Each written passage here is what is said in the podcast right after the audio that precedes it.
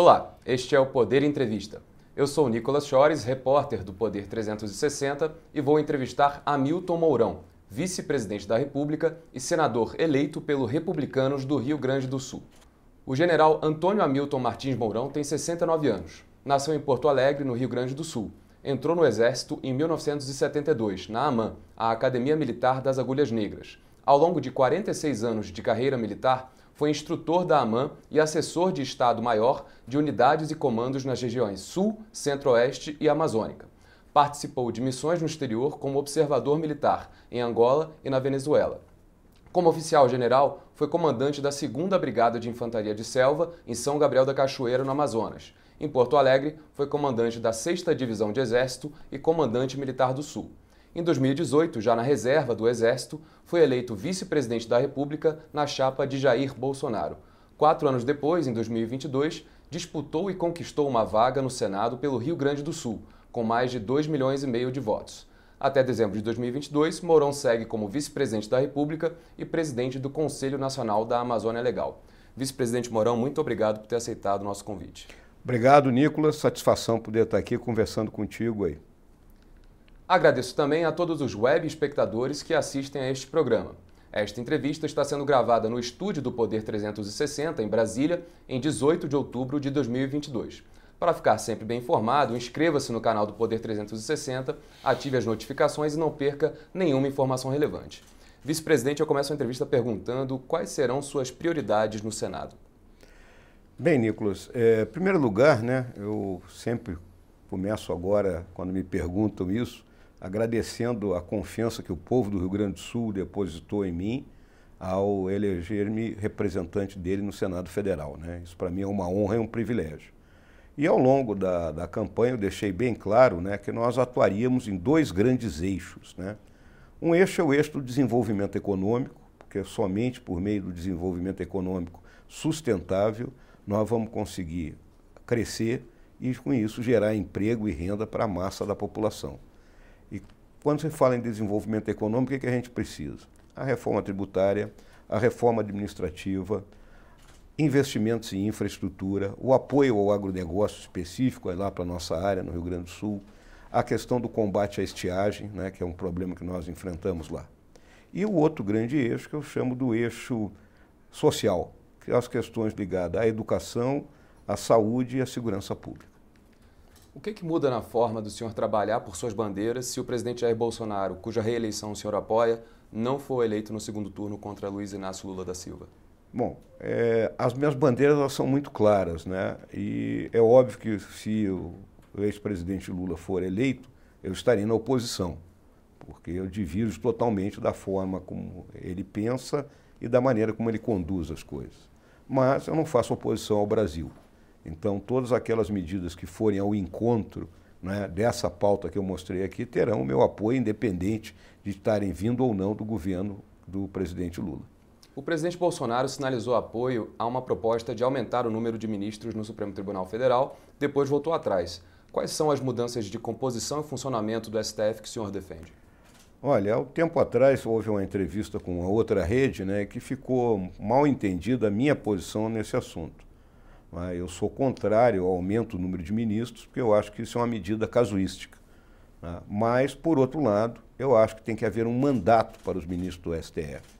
Eu julgo que a pessoa não pode permanecer ad eterno naquela posição, porque isso não é bom. Nenhuma pessoa, nenhum ser humano é, ele deixa de ser influenciado, vamos dizer assim, por essa, essa posição de ficar 25, 30 ou até 35 anos como ministro da Suprema Corte. Então, eu acho que o, o Legislativo deve discutir essa questão de impor um mandato aos ministros. E algo que eu também julgo que tem que ser discutido é a questão de decisões monocráticas, ou seja, decisão de um magistrado só e que tem repercussão não é, sobre toda a nação. Acho complicado isso aí. O mandato está claro que ainda tem que ser deliberado pelo Congresso, né, para saber quanto tempo ele duraria eventualmente. Mas como é que é exatamente é, essa proposta que o senhor defende, ou como poderia ser para é, regular decisões monocráticas? Eu acho que é, poderia ser estabelecido, né? tem que ser uma medida constitucional, né? Pode, tem que ser uma alteração na Constituição, dizendo que as decisões têm que ser tomadas ou pelo conjunto da turma ou pelo pleno não é, do STF, e não apenas um magistrado tomar uma decisão que depois tem uma repercussão né, sobre todo o país. Seria extinguir as decisões monocráticas seria, para alguns casos ou para todos? Seria distinguir as decisões monocráticas né, e deixar o conjunto, né, que sempre houve essa questão, né, a, a, né, não vou dizer que sempre houve essa questão, mas sempre vimos a Suprema Corte não é, como um conjunto de homens e mulheres que tomavam uma decisão colegiada e que são decisões que influenciam na vida das pessoas é, e, consequentemente, necessitam ser tomadas de forma colegiada. O senhor já tinha feito esse esclarecimento quanto a não defender aumentar o número de ministros no STF, mas, independentemente disso, o próprio presidente Bolsonaro disse que essa proposta chegou sim a ele é, por parte de alguns aliados. Então, queria perguntar ao senhor é, pelo seguinte: aumentar o número de 11 ministros para 15 ou para 16 dará a possibilidade ao próximo presidente de ou indicar diretamente ou participar da indicação de pelo menos cinco novos, desculpe, seis novos ministros da Suprema Corte. É, o senhor acha que esses é, congressistas eleitos ou aliados do presidente Bolsonaro defenderiam essa mesma proposta se o presidente Lula for eleito? Julgo que não, né? Julgo que não. Ele, se o presidente Lula, por acaso, tentar passar uma proposta nessa natureza, de minha parte, ele vai ter a minha oposição, até porque, independente se fosse o Bolsonaro ou o Lula, eu não concordo não é, com essa mudança na composição da corte. Né? Volto a repetir para ti, acho um casuísmo. Né? Eu acho que a corte, com os 11 ministros, está muito bem. É, vamos até olhar uma coisa mais prosaica, né? se eu aumento para 15, 16, né? tem custo envolvido aí. Né? E no momento que nós precisamos enxugar custos. Né? Quais são os nomes que os senadores de partidos aliados a Bolsonaro é, estudam colocar na disputa pela presidência do Senado em 2023? Olha, Nicolas, ah, eu não tenho acompanhado isso né, de forma de discussão é, pessoal com, com os novos, com os parlamentares, apenas acompanho o que está colocado na imprensa, né, que já ventilou o nome da Damares, né, ventilou o nome da Tereza Cristina, a manutenção do, do, do, Rodrigo Pacheco. Então, nós temos que aguardar né, o momento da, dessa nova legislatura ser investida e as composições que vão ser feitas, até porque isso vai ser muito influenciado pelo resultado da eleição para presidente. Né? Desses dois nomes é, mais ligados ao campo bolsonarista, Damares Alves e Tereza Cristina, algum deles o senhor defende que assuma a presidência do Senado? Olha, eu vejo a Tereza Cristina como uma pessoa, em primeiro lugar, que tem experiência parlamentar, tem experiência dentro do executivo, não é? É uma pessoa agregadora, é uma pessoa facilitadora, ou seja, ela tem as características de liderança que são importantes né, num momento como esse, onde nós precisamos destravar reformas, destravar medidas infraconstitucionais que são importantes, e eu vejo que a Tereza tem essa capacidade. Vou fazer agora duas perguntas em uma. Queria perguntar dos senadores aliados ao presidente Bolsonaro, o senhor já sabe mais ou menos quais comissões, até pela nova composição do Senado, eles querem assumir e se o senhor eh, tem a pretensão é, cogita assumir a presidência, de algum, desculpe, a presidência de alguma comissão no Senado? Bom, tem um velho ditado do Exército, viu, Nicolas, que pato novo não dá mergulho fundo. né? Isso é um ditado muito certo. Então, é óbvio que eu tenho, né, vamos dizer assim, algumas ideias né, a respeito. Não, esse assunto também não foi ventilado comigo até o presente momento. Agora, ficaria muito satisfeito se pudesse né, presidir a Comissão de Relações Exteriores e Defesa Nacional. Quando o senhor era militar da ativa, o senhor foi removido de algumas funções de comando no Exército depois de fazer críticas públicas a Dilma Rousseff e a Michel Temer quando cada um deles era presidente da República. Só que agora o senhor no Senado vai ter oito anos é, de imunidade parlamentar, de opinião, palavra e voto. Queria perguntar se o senhor vai manter esse olhar e esse tom críticos, mesmo se o próximo governo federal continuar sendo conduzido pelo presidente Bolsonaro. Eu acho que a função do parlamento né, ela é tríplice. Né? É uma função de legislar, fiscalizar e julgar.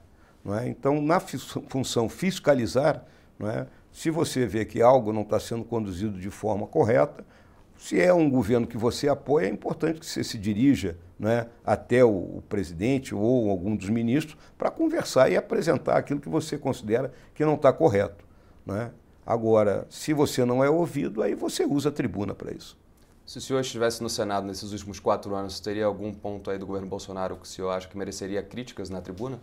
Não, que eu, da tribuna eu teria apoiado medidas que não, não conseguiram ser aprovadas dentro do Senado. É? Nós tivemos muita dificuldade aí ao longo desse período aí de governo do presidente Bolsonaro, por não termos uma maioria estável dentro do Senado. É, durante sua gestão à frente do Conselho da Amazônia, o INPE, que é o Instituto Nacional de Pesquisas Espaciais, registrou a segunda e a terceira temporadas com maior área de desmatamento na região da atual série histórica, que começou em 2015. Por que, ainda que tenha caído, o desmatamento durante o governo Bolsonaro permaneceu em níveis tão altos, acima de 8 mil quilômetros quadrados por temporada? Bom, em primeiro lugar, a série histórica ela começa em 1988, Nicolas. Então, os maiores índices de desmatamento eles vão até o ano de 2003, 2004. Né? Em 2004, né, é, o governo de então ele traça algumas medidas, tipo criação de unidades de conservação, né? tinha recurso é, em abundância para aumentar a fiscalização e, consequentemente, ela passa oito anos, mais ou menos, né, num índice bem baixo, né, na faixa de 4 mil a 5 mil quilômetros quadrados por ano. A partir de 2002, vamos lembrar, a crise atinge o Brasil e aí o orçamento começa a ser cada vez mais comprimido, né, as agências ambientais perdem efetivo, não, esse efetivo não é recuperado, e também a quantidade de recursos destinado ao combate às ilegalidades, ela diminui. E foi essa, esse quadro que nós recebemos. Né? Tivemos que lançar a mão das Forças Armadas por três vezes, né? que não é uma atividade precípua dela, tudo no intuito de conter né? esse avanço do desmatamento ilegal que nós conseguimos conter. Né? Ele subiu, mas agora, nesse último ciclo, né? ele está contido. E aí eu lembro qual é a nossa obrigação nacionalmente determinada né, em relação ao Acordo de Paris, é chegarmos a 2028 tendo zerado o desmatamento ilegal. Então nós temos cinco anos pela frente, agora é o momento que está contido o desmatamento, para começar a reduzir ele até chegar ao zero em 2028. Eu falei de 2015 na série histórica porque, se não me engano, houve uma hum. mudança de metodologia na medição. Mas é claro que os dados é. sobre desmatamento é, precedem o... muito esse ano. É, é desde 88, né? e são dados todos do INPE. Né? É, queria perguntar uma coisa. O senhor acha que teve todo o apoio necessário do governo Bolsonaro para exercer esse comando do Conselho da Amazônia e combater o desmatamento? É importante que as pessoas compreendam, né, Nicolas, que o Conselho ele tinha uma função de coordenação e integração. Ele não tinha uma função executiva. A execução estava a cargo dos ministérios. Né? Então, nós criamos um grupo gestor, né? melhoramos o sistema de inteligência de imagens, né? no sentido de ter uma pronta resposta em relação ao que estava acontecendo no terreno criamos esse grupo de integração da Amazônia, né, que se reúne lá no Sensipan, e aí tem gente de todas as agências, né, não só as policiais, como as agências ambientais, né, que trabalham integradamente ali. Então, essa parte nós conseguimos realizar.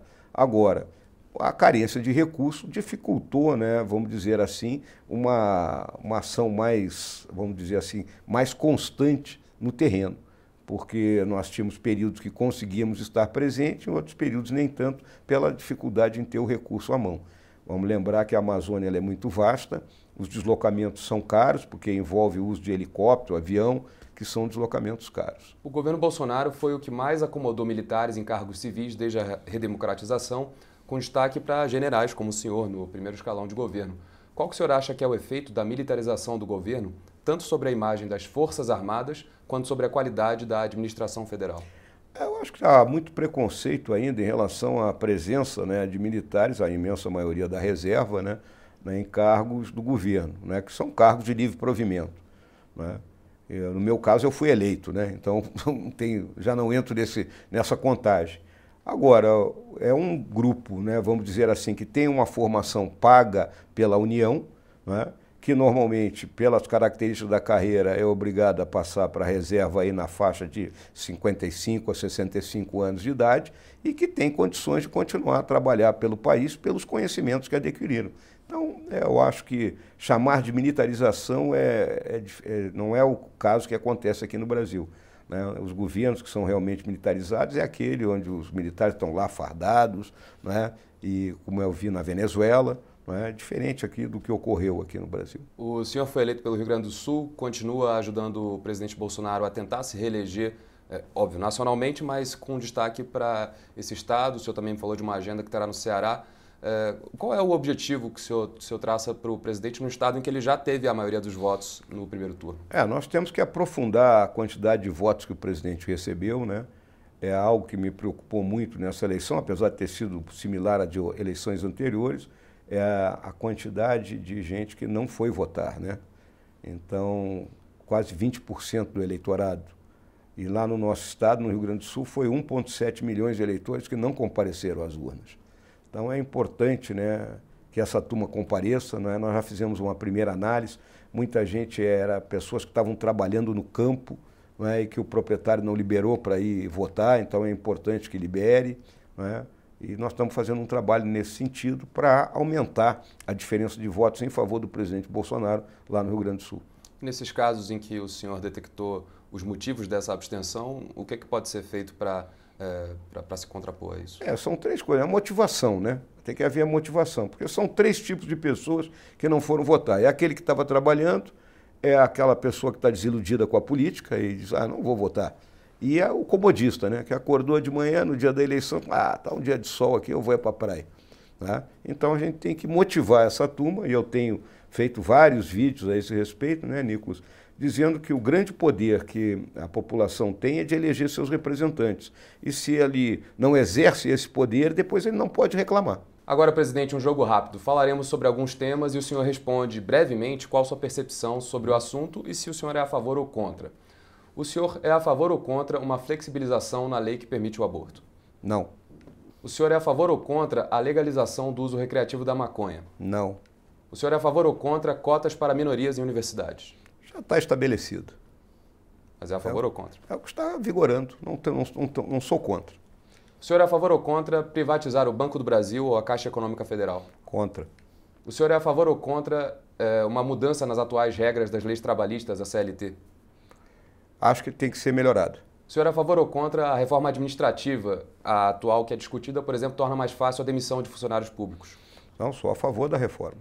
O senhor é a favor ou contra o projeto de lei contra fake news em tramitação no Congresso 2630-2020? Só para explicar, esse projeto protege políticos, impedindo que suas postagens sejam retiradas do ar por considerar que seus perfis publicam informações de interesse público. Essa questão, né, agora é, é, é difícil dizer sim ou não para isso aí, porque pode virar um Ministério da Verdade esse troço. Então tem que ter muito cuidado nisso aí. Agora, na sua avaliação, o que precisa ser alterado na segurança pública? O senhor é a favor, por exemplo, do chamado excludente de ilicitude? Sou, sou a favor. E sobre o meio ambiente, como promover a preservação e, ao mesmo tempo, o desenvolvimento da Amazônia? É possível?